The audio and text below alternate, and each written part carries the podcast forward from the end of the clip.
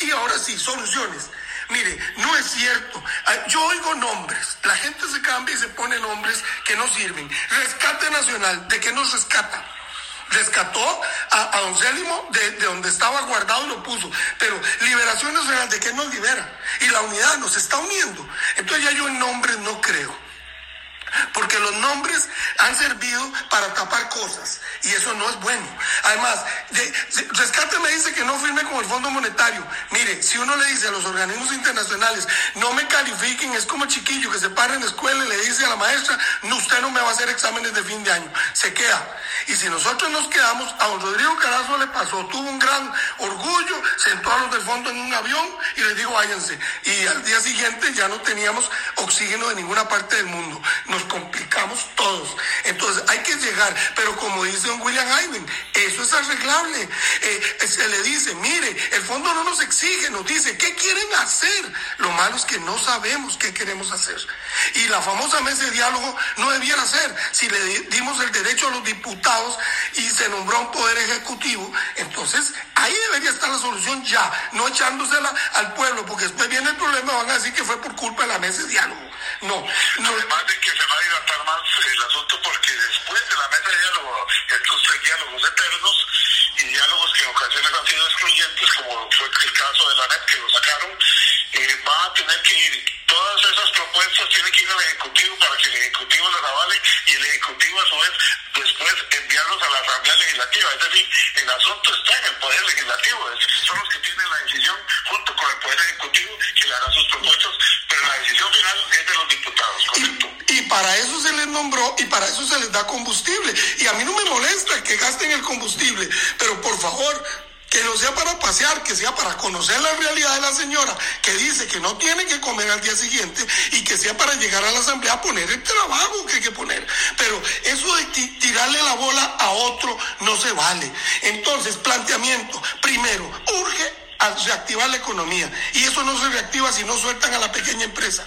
Que no llegue acueductos a decirle que el agua le vale más caro porque puso un bazarcito, porque puso una pulpería. No, señor, no se vale. Subirle el costo de la electricidad porque está en ese negocio. No es cierto. Eso no se puede hacer. El permiso. Si usted hereda una casa en San José y quiere poner un hotelito de esos, bed and breakfast, eh, y le cae la municipalidad encima y le pide un montón de requisitos, eh, le pide el ministerio Ministerio de Salud le mide las habitaciones a ver si cabe la cama o no cabe, eh, si las puertas van para afuera o para adentro. No lo dejan abrir. Pero si usted se queda callado y usa esa casa para una cuartería para centroamericanos, entonces la municipalidad no se da cuenta que es que están ciegos. Don Johnny y toda su gente están ciegos. No se dan cuenta en las municipalidades, esta y otras, que eh, de otros cantones, que eso es una cuartería. Se dieron cuenta porque lo destapó el COVID.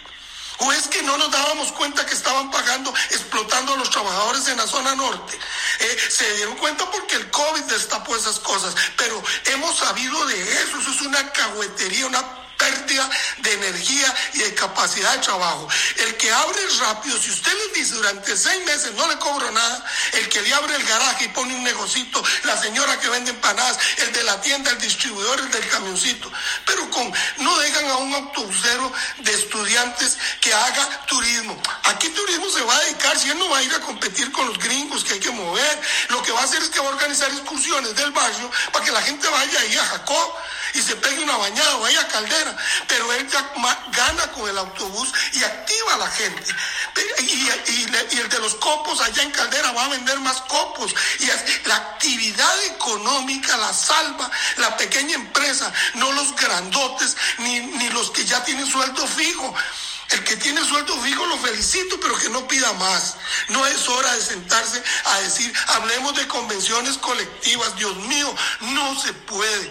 Hay que parar eso y dedicarse a la pequeña empresa, al que trabaja. Don Edgar, usted tiene patrono.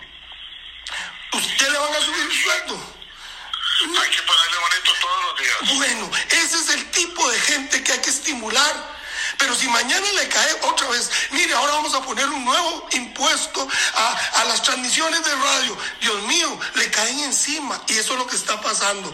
Entonces, si alguien se, se afilió a la caja del seguro para pagar seguro voluntario, después no lo dejan retirarse, le siguen sumando la cuenta. Entonces, esa caja del seguro es la que no quiero. Ahora dice, ah, está contra la caja del seguro. No, yo amo la caja del seguro, pero defender la caja no es defender a unos médicos que se pagan unos sueldazos colgados de, de arreglos salariales. Eso no es defender la caja. Defender la caja es evitar que los parásitos de adentro se la coman. Es, es defender sus ingresos. Eso es.